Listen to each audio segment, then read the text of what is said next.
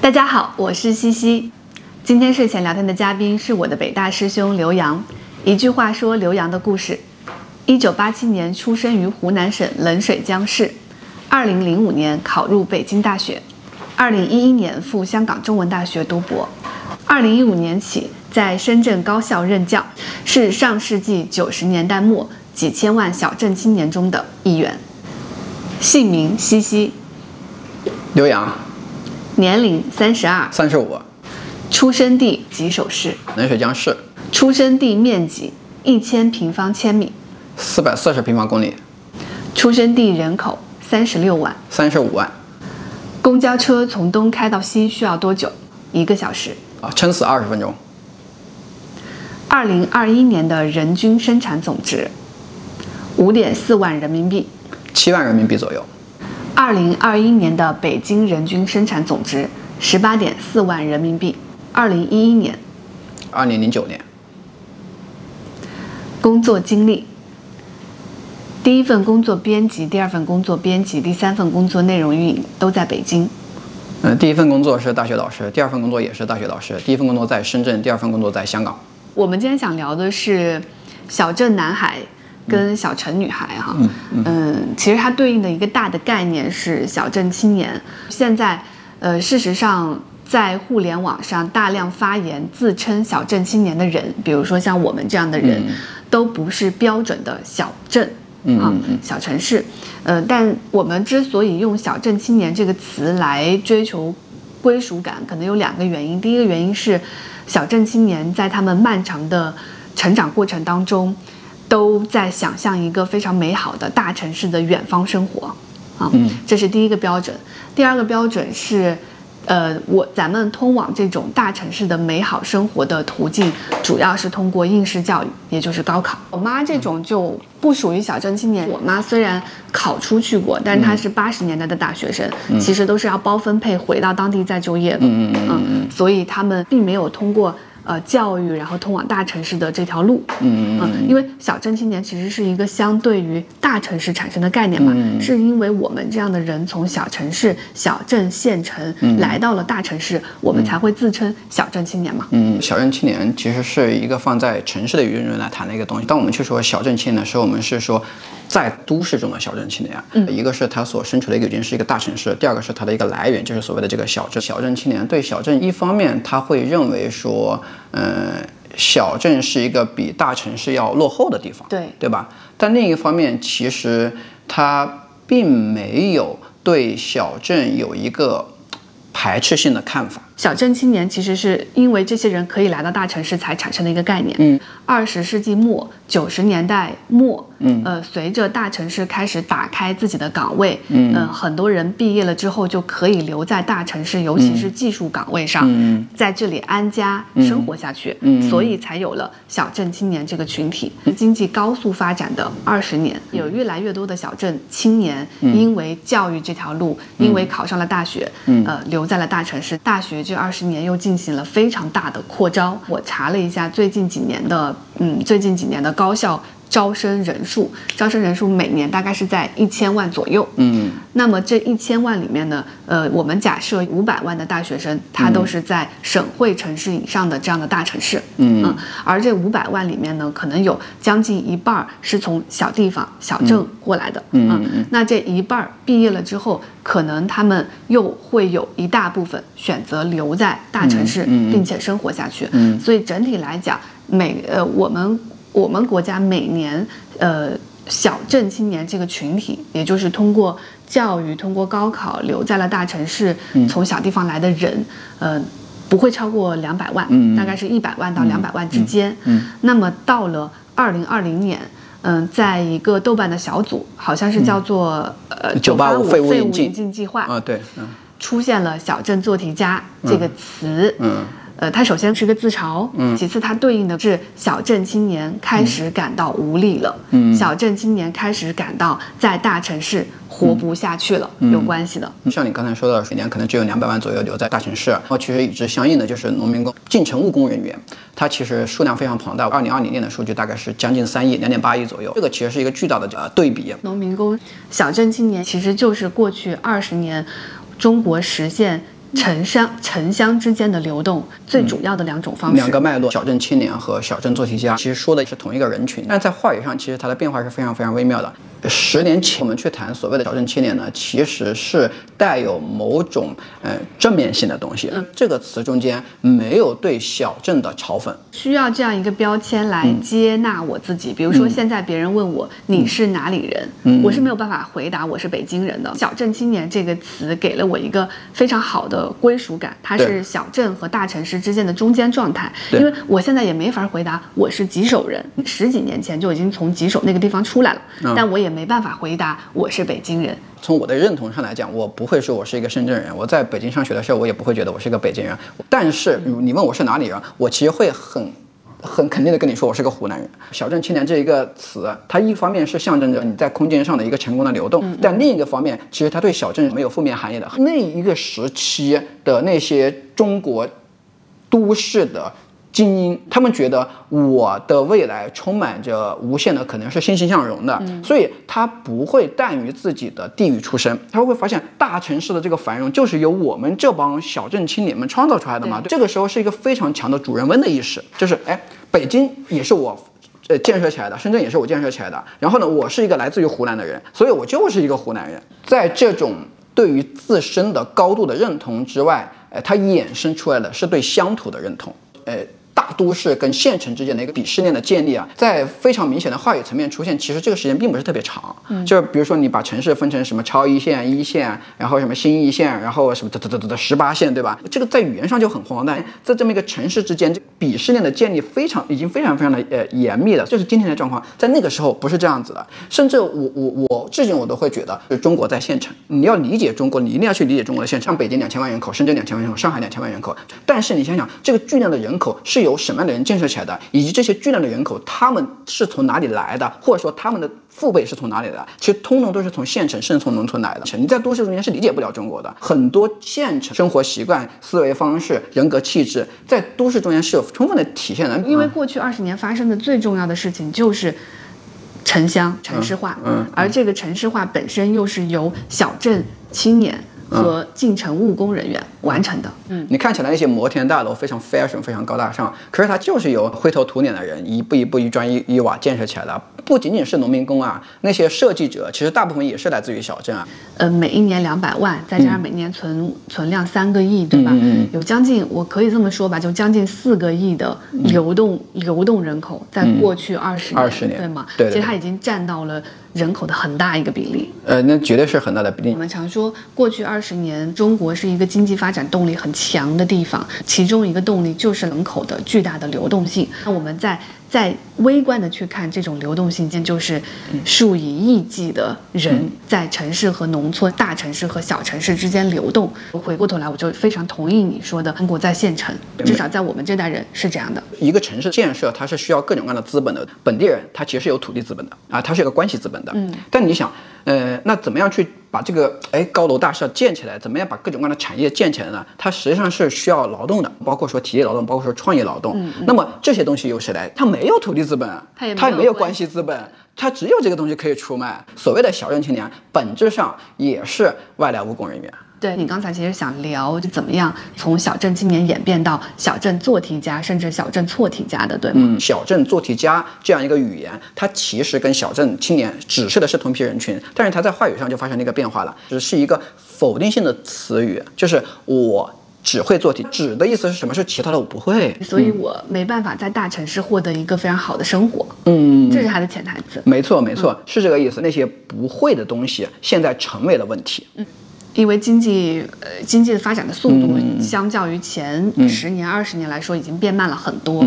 呃，第二个就是高校一直在扩招，现在每年的毕业生大概是一千万嘛，所以。小镇青年感受到的竞争越来越强了，他们面对的是更少的岗位，嗯，可是却更多的竞争者。毕业之后，哪怕他们有教育学历上的优势，帮他们能置换的东西越来越少，嗯，所以他们产生了一种失败感，所以才自嘲小弟错题家。嗯，没错。其实这个里面的竞争机制，嗯，并没有发生改变，没错。但是就是僧多粥少，嗯嗯，所以就产生了失败感。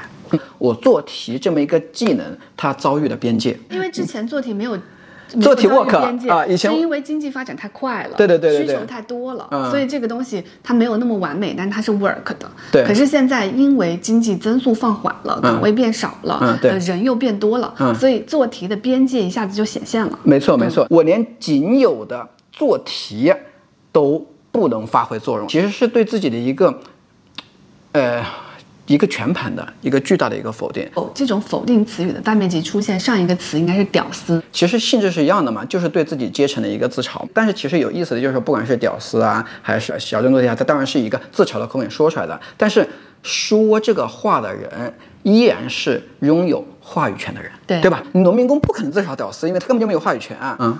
我知道我在矮化我自己，嗯因为我还有可被矮化的空间。没。错没错。嗯，这也就是为什么我可以说我是小镇做题家。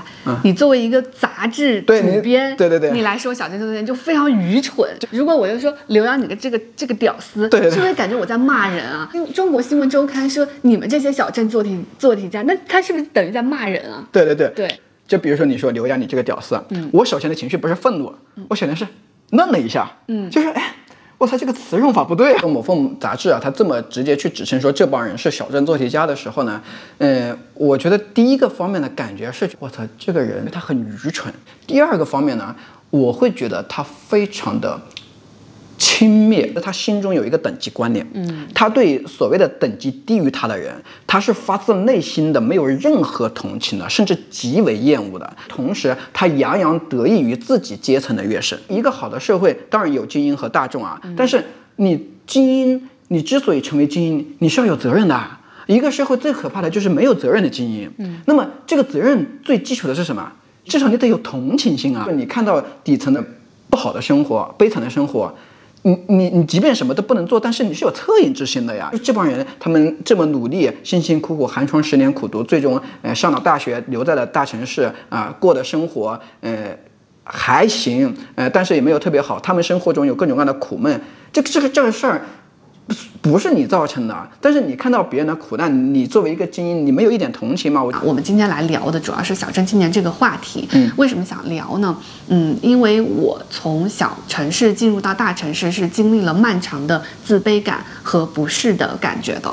嗯，这些对这些自卑感曾经一度成为了我生活中要面对的呃很大的一种困难。但我对于随着我对于小镇青年这个群体的归属感的增强，随着我对于这个标签的认可，我的这种自卑感完全的被解决了。可能看这个视频的人，呃，很多也面对类似的问题，呃，也许能够帮助我们更了解自己，也更能解决进入到大城市的感受到的那种困境。这样一种自嘲在话语层面的出现，其实恰恰只是说这种人群他们并不处在社会底层，而处在中间那个悬浮的一个层。那么他们说这个话的时候，其实反映出他们那种下沉的恐惧。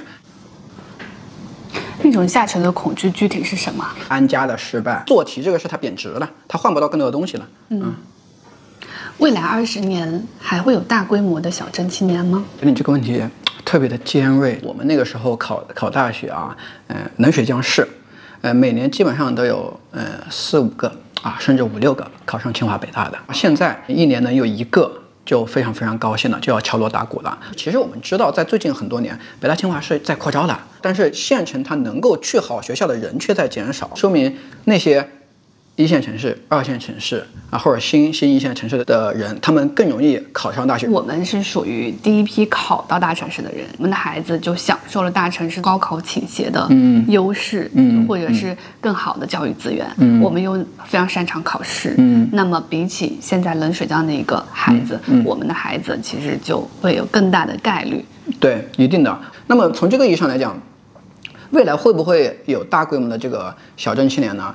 呃，你你如果是从比例上来讲，那依依然会存在县城向都市的人口流动，但是有小镇青年可能会遇到越来越多的挫折和不如意。嗯嗯，因为过去几十年其实已经有几千万的小镇青年进到了城市，嗯那接下来其实城市化的速度肯定还会继续，但城市化的速度有可能会放缓，嗯所以接下来我们可以预计到的是小镇青年，就是他的困难会变得越来越多。会有更多的精神上的苦闷。我一辈子就是待在这个呃小小城镇的，或者待在农村的，我也不会有痛苦嘛。那你在北京也落下了户，对吧？然后你就结婚生子，那你也会觉得很满足嘛，对吧？那问题就在于说，你到了北京之后，发现其实我可能就是来上个学啊，过个水，最后面呢，我又不得不啊打道回府，一定会有种挫败的。我不是特别同意你的这个说法，你在假设。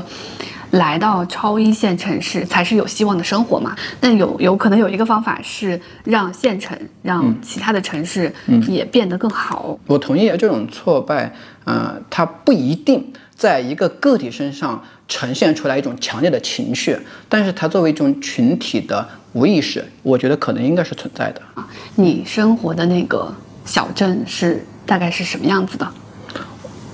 冷水江市，首先为什么它只有四百四十平方千米？县级的这个单位啊，它分成两种情况，一种是市，一种是县。当它是一个以工业为主的城市的话，它就是叫做市；如果它是一个以农业为主要生产部门的，它就是叫做县。我们那个地方呢，虽然是一个县级单位，但是因为它是以有色金属为这个主要的这个经济来源的，所以它就叫做市，就是一个县级市。嗯嗯，你们那儿有几条街？纵横可能就是三四条街，其实主干道就是一纵一横一个十字架，然后边上可能几条呃小路。你们那是有矿是吗？呃，有有色金属啊，有煤矿啊，采矿衍生出的一些人群聚集，有一些生活需求，所以就形成了一个城市。没错，整个冷水江市都是围绕锡矿山。作为一个县城，嗯，它还有什么特点？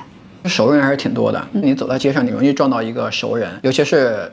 比我们年龄高的，即便你不认识他，他可能也认识你。总共我们那个呃，我们那个市可能三十五万人，生活在城区的四万人吧，都不需要六度分割啊，两三度分割就分割完了。确实，我发现我留在当地生活的同学们，最后进入婚姻的对象，基本上都是小学、初中、高中，你一定有一个阶段认识过的一个人。对，城区的小学就两所，嗯，差不多。我们中学应该是没超过五所。那你们那是个大城市。你喜欢你长大的这个？县城吗？我们从小接受的教育，就是要离开县城，嗯，去到更大的城市，才被认为是成功的。在这么一套教育中间，我们很难对县城有一个特别特别正面的感情。嗯，但是毫无疑问，我们是在那片土地中生长起来的。不管是在北京上学还是在深圳工作，我隔段时间我都要去吃碗粉。但是关于县城，有一些非常显著的东西是我不太喜欢的。在某一个侧面上来讲，县城是一个比较势利的地方。人们会非常看重你呃成功还是不成功，并因此呃决定对你的态度。因为大家都认识，且都处在长期的关系里面，所以就特别需要对你对我的利用价值有一个判断。在小城市呢，大家都相对而言比较认识 judge 别人、判断别人，嗯，就是自己的一个日常工作。嗯为什么 judge 那么严重呢？我也不知道，我呃之前在北大工作，然后我妈呢就遇到了一个保安，说你儿子在在在在干嘛？其实这个事情跟他没关系嘛，他为什么要问别人儿子在干嘛？我们说我儿子在北大工作，然后那个保安呢跟我妈根本就不认识，他就冒出一句清华更好。你你感受到了吧？就是就是人的这种攀比、这种嫉妒、这种这种恶意，它其实成为日常生活中的一个呃很正常的动作。呃，就让人觉得不太好。你有这种体会吗？我妈是老师嘛，他们是有很多老师的。每一次见面例行公事，其他的老师都会问我最近的考试成绩啊。嗯。嗯，如果工作了之后，你的月薪啊，嗯嗯，嗯，你有没有找男朋友呀？你有没有买房子？嗯，如果你买房子，就是细到你买在北京的哪个区，是更贵的还是更便宜的呀？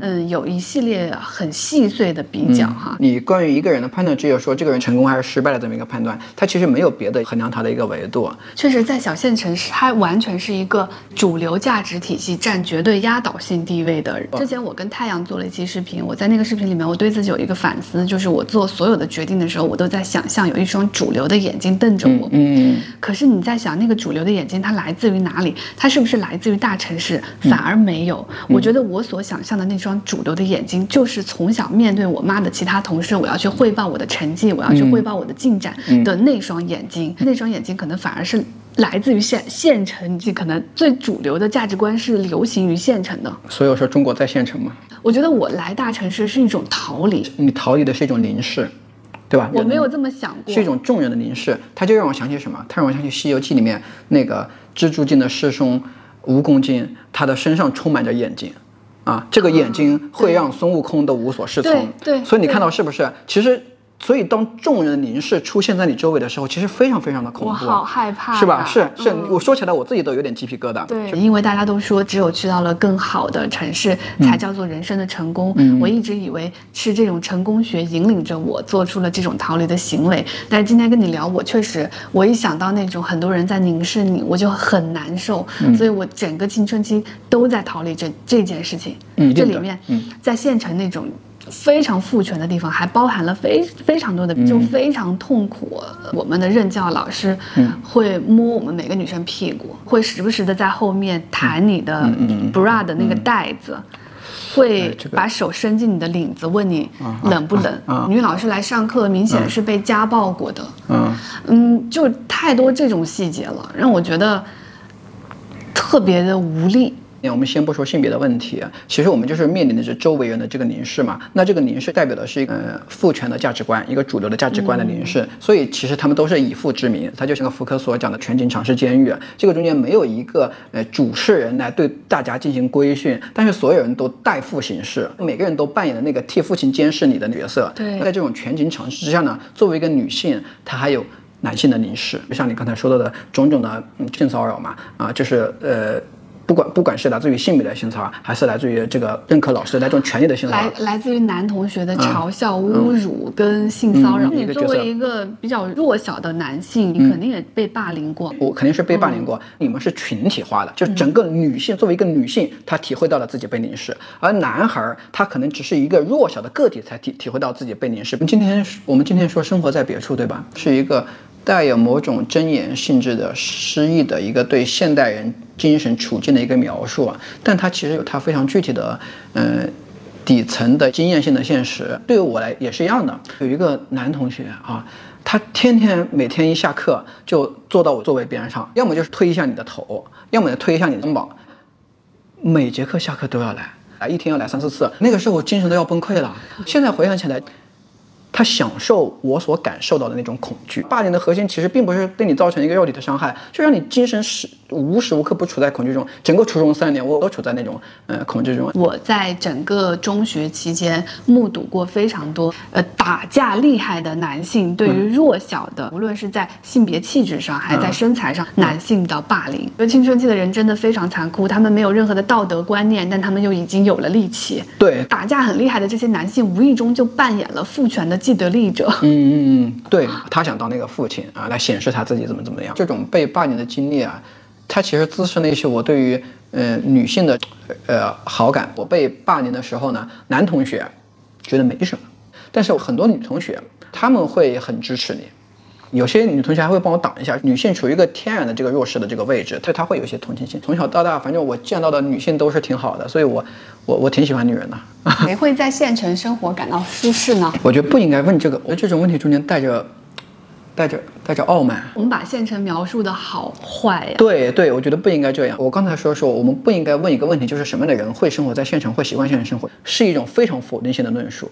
就是生活在县城的人是去不了大城市，无法在大城市安顿的人。我们最近三十年，我们不处在一个高歌凯进的进步主义的这么一个呃观念、社会观念中间吗？那么国家要进步，社会要进步，个人是不是也要追求进步？嗯，所以你肯定就是要去大城市嘛。那这不就是城市化当中很正常的一种现象吗？是很是很正常的一个。它有什么问题吗？你在大城市生活，比如说你在什么大城市，我承认你真的很牛逼，但是你不能因此去否认人家存在的价值啊。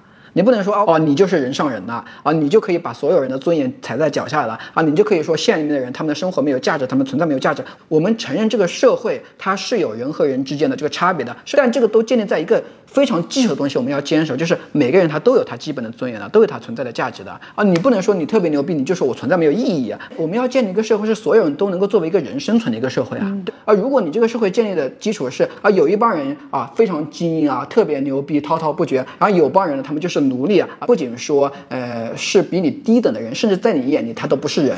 那如果这样一个社会，我们我们要他干嘛呢？最关键的是，这样的社会一定最终会反噬自身的。所以我觉得今天最大的问题就是精英特别特别之傲慢，所以你不要再去责怪说，呃，这个底层他们有很多的暴力，那你太傲慢了，你你你牛逼就你牛逼你就独自美丽不就完了吗？你为什么还要鄙视我呢？你感受到的那种傲慢和鄙视，你举个例子。比如说我们刚才说到说县城在今天这个社会中间，它其实是出现在一个否定性的图景中间的，就是一帮去不了大城市的人才被认为被迫分流到了县城或。在我看来，这就是一个事实，因为。现在的资源特别有限，所以很多好的资源都集中在了城市。嗯，这就是为什么当我们去描述县城的时候，会用一个否定性的语境去描述它。再过二十年、三十年，我们把一些中型的城市，呃，甚至小的城市都开始建设起来，大家在不同大小的城市里面都拥有了类似的生活的时候，这种否定性的描述就会减少。这是一个历史必然要经历的过程。你刚刚说就奴隶什么的，我觉得真的有点夸张，太夸张了。不过你。你说的这个确实是对的。你说那种傲慢，就衡水中学的那个张西峰的演讲吗？嗯，看过。嗯，对，嗯，那个就是。非常非常明确的傲慢，他一旦完成了身份的迁移，嗯啊，你们就都不是人了，嗯。虽然我是从这里长出去的，嗯，但是我现在我牛逼了，我觉得这是最可恶的。嗯，对我其实也同意你的观点，整个中国社会的空间格局在慢慢的发生变化，那当然会出现呃人口的分流嘛，可能这个分流会有一些依据，比如说学历。最关键的问题就在于什么呢？刚才说到的嘛，你去了县城工作，可能会被认为是要么就是被从大城市赶出来的，要么就是去不了大城市的，都是一种否定性的途径。其实它否定的是一个人他本身的主动性。比如说我在深圳回的冷水。江可能确实是因为深圳房子太贵了，但是另外其实还有别的原因，比如说我孩子在冷水江啊，我要跟他一起生活，这样方便他的人格成长和教育。但是今天我们关于县城的人的一个描述啊，我们没有看到这种主动性的选择，不能去否定每一个人他本身的人性。我觉得你批判这个，他也无助于这个问题的解决。只有去建设小城市，才能有助于这个问题的解决。那你说大家去批评那个杂志那个矫正做题家，又有什么意义呢？他的那种傲慢，不光是傲慢本身，而是他踩践踏了小镇青年赖以生存的公平。这个是小镇青年最受不了的。那个文章的问题也是啊，他就说这个编制，反正你们也考不上，就是对我们心里感受到的公平的一种否认啊。人们去批评他有什么意义啊？那能改变他吗？可能也不能改变他。但是至少我看到还有这么多人。三观如此之正，嗯啊，那这个其实给我力量的呀。这语言是有用的，语言是有价值的，语言是有力量的。那回到县城这个问题，我们刚才说了，逃离衍生出了，你觉得我们在描述这个县城的时候用的语境非常负面。其实我想问一个典型的县城的人，他的气质是什么样子的？我觉得我身上有一个最大的特点就是土，最典型的我普通话没有那么标准。那么另外一个，他对外是有一种恐惧的，比如说看病的啊，要怎么挂号，在网上买东西，这些东西他们可能都没有那么熟练。呃，大学是怎么回事儿？教育是怎么回事儿？公司啊，它里面内内部怎么运行啊？这些东西他们都不知道。所以一旦你让他们去到大城市，他们一开始是会感觉到某种惶恐的，那么对内其实是有点嗯悲哀的。县城是一个比较。缺乏想象力的地方，所以这里的逻辑是非常非常线性的，甚至非常非常父权的。你一定要装出一副很强的样子，这样别人就不会欺负你。我觉得这个是县城很多人的一种基本的人格。你说的那个要装出来很强大，在我想象中的县城，一个县城中年男人上是非常明显的。嗯，最集中的就是你们父辈的酒桌上，嗯，你就感觉大家都在互相吹牛，是吧？吹牛，我认识谁，我认识谁，是吧？对对对。今天才理解到，原来是因为他们被欺负的可能性可能太高了。再往下就是在县城，你只能自己保护自己，没有别人保护你，没有制度保护你。在一个都市中间，你可以找警察呀，嗯啊，甚至别人也不敢轻易的侵犯你，因为他知道你会找警察呀。他也经历过一套文化的教育，在一个都市中间，他通过文化、法治、法律各个方面来庇护的每一个具体的个体。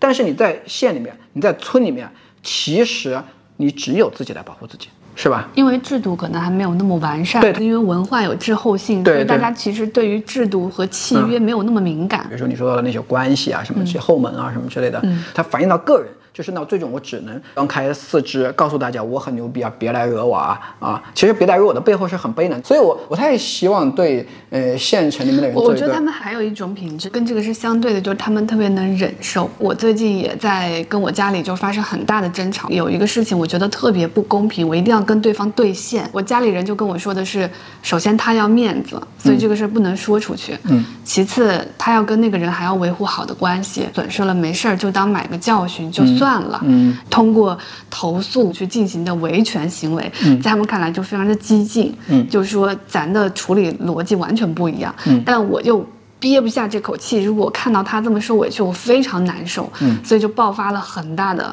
争吵。明白。这种忍受不是这一件事情。嗯嗯嗯，是非常多，就这一辈子有非常多的事情，可能我都不知道。最后我一打开，我一看到原来这么大一个苦，他就默默承受着，就默默忍了。嗯，他们对抗这个世界的风险的方式就是。自己吃，自己忍着，打碎牙或血吞。对，就是他们的忍受的极限，嗯，特别高。通过自己保护自己呢，其实只有两个方式。第一个方式就是我伸张开四肢，告诉大家我很牛逼，别来惹我，别来欺负我，对吧？那当这个事情都做不到的时候，最终你不就只能默默忍受了吗？还能怎么办呢？啊，还能怎么办？那再往下走就是自杀了啊，就是通过自杀的方式来控诉不公啊，就只能这样的。嗯哦，所以在农村小时候在爷爷奶奶家自杀是非常常见的一种行为。嗯，经常有时候打牌输了几百块钱，第二天就喝农药死。这就是忍的极限，这就是忍的极限，就是忍就是一个物理性的压缩过程，最终压缩成原子，最终压缩成没有，就是死亡。所以我不愿意说县城不好，因为我觉得处境太悲凉了，非常。高的去忍受一切的人，同时也是这个主流评判价值当中的一环。是你说的对，但是当他走向极度的忍受，走向毁灭的时候，唉，这种评价我已经不想做出来了。我就不想，就是说他也是这么一个糟糕的文化的一个参与者和制造者。因为他已经付出了巨大的代价和牺牲了，是不是有点太残酷了？呃，描述一个县城人他们所生活的这种不易，但这个只是一个侧面，因为其实你今年去看县城的生活也挺快乐的。你聊聊县城的快乐吧。早上嗦完粉之后去上班嘛，中午回家睡个午觉，下午上个班，人晚上回去了，晚上在街上啊散散步嘛，日常是挺温馨的，给你一种家的感觉的嘛，就毫无疑问。当然我们知道这种闲适它到底是不是有保障的，那又是另外一回事了。啊，是不是可持续的？它也是另外一回事儿，嗯，但是至少目前看来，这种闲适是是好的啊，是让人感到内心放松的，嗯，这是肯定的，嗯，你你应该很渴望这种闲适才对啊。一个正常的人都会渴望这种闲适，但问题就在于说，像我们这样一种接受了呃逃离的教育的、否定性的教育的，总是想要能够做得更好，总监到总裁，这个东西似乎成为我们基因中间非常重要的一个部分，我们很难去彻底的。摆脱它，你渴望那种闲适的生活吗？不渴望。为什么？我把人生的意义建立在体验和创造。嗯，而体验和创造这两个东西，刚才我们说县城生活是一套非常父权的、非常主流的、固定的、静止的环境下是很难发生的。你要这么说，那我肯定跟你观点是一样的嘛。在一个小县城里面，这种文化可能是家庭的文化、日常的文化、社会的文化都没有这种东西去支撑你做一些创意性的东西。另外一个，我要为了那种闲事所付出的代价是，我要把自己织进一张嵌入到一张网当中，这张网是由熟人构成的。嗯，这个会对我有非常大的压迫感。我非常喜欢原子化的、孤独的。人不不不，你你不是喜欢原子化的个人、孤独的个人，你是喜欢界限非常分明的这种关系啊，现代性的关系，把东西都。界定的非常清楚，方便于定价和交换嘛，对吧？我跟我老公之间，哪怕是借一笔小钱，可能也都是会签一个协议。明白明白，这是你牛逼的地方，在这种情况下还依然能够建立出很好的感情。当然，其实真正的好的感情也应该是建立在这个基础上的。你刚才说到这种闲适的生活，它其实对应的恰恰不是解放，而是某种意义上的束缚。你不喜欢那个东西吗？而且我也是一个被异化的很厉害的人。我被异化的最厉害的是我的时间观念。我跟任何人对话写的时间都是二十四小时制的。我会说，呃，刘洋，今天我们。十八点见，到了十七点五十五，我就会开始焦虑。闲事是需要忘掉时间的，这个状态对我就不存在。你说的没错，这确实是我们今天处在这个现代社会中一个巨大的问题。我们丧失了休息的能力，劳动是一个默认项，也跟我们的这个成长环境有关系。我们是要不断的学习，不断的做题嘛，然后来成功嘛，对吧？像我们这类的人啊，不是太会休息。我确实也存在个问题，就是你我一旦让我闲下来不干什么事儿，我感觉很慌啊，就是，但你也说不出那个呃。有没有一个潜在的竞争者？没有，但是你就会觉得，哎呀，这个没什么事儿干，就是不不应该。尤其是像我们这种进入大城市刚落下脚的人哈，嗯，基本上都是这种人。嗯，但是我觉得小城市的那个闲适，它的问题就是它未必质量有多高。嗯嗯，就你观察很多县城或者小城市生活的人，嗯，牌桌上在刷短视频。对。抽烟、打麻将、对刷短视频。我我不想要那样的现实。对，你说这个说的太好了。小县城里面，呃，一个主要的休息活动就是打麻将，打个通宵，是吧？然后等到今天，你就会发现这个闲暇时间是被短视频占领的。我怀疑我们的这种印象可能是十几年前的，现在其实并不知道小城市跟县城现在的面貌。我所以我觉得我讲了很多都是来自于十几年前的回忆。随着越来越多接受过高等教育的人回到县城，现在的情况应该是有好转的。刷短视频也不见得就是一个巨大的问题，只是说，呃，人们并没有合适的去处置自己空余时间的这个方法。当一个人建立了对这个、对自己、对世界的认知的时候，闲暇的时候他待着也行。你沉浸住一种深度的对自己的专注和关照，而不是把自己的精力通过一些。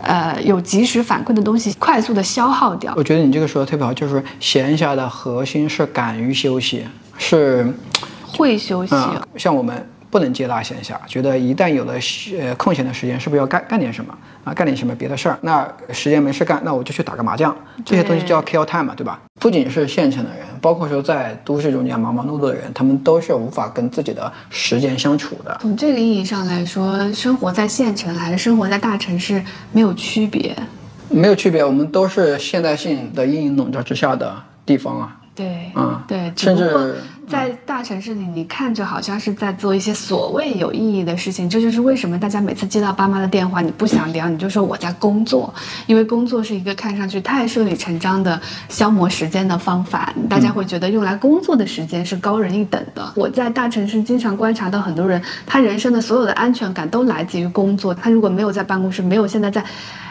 对，回一条叫做工作的微信，他就浑身难受。其实我们都是。被时间绑架的人，嗯，其实处置自己的时间就是处置自己。刘洋聊县城系列一共三集，本视频为第一集，下周五同一时间更新该系列的第二集，会聚焦县城体制内的生活。关注我，下周见。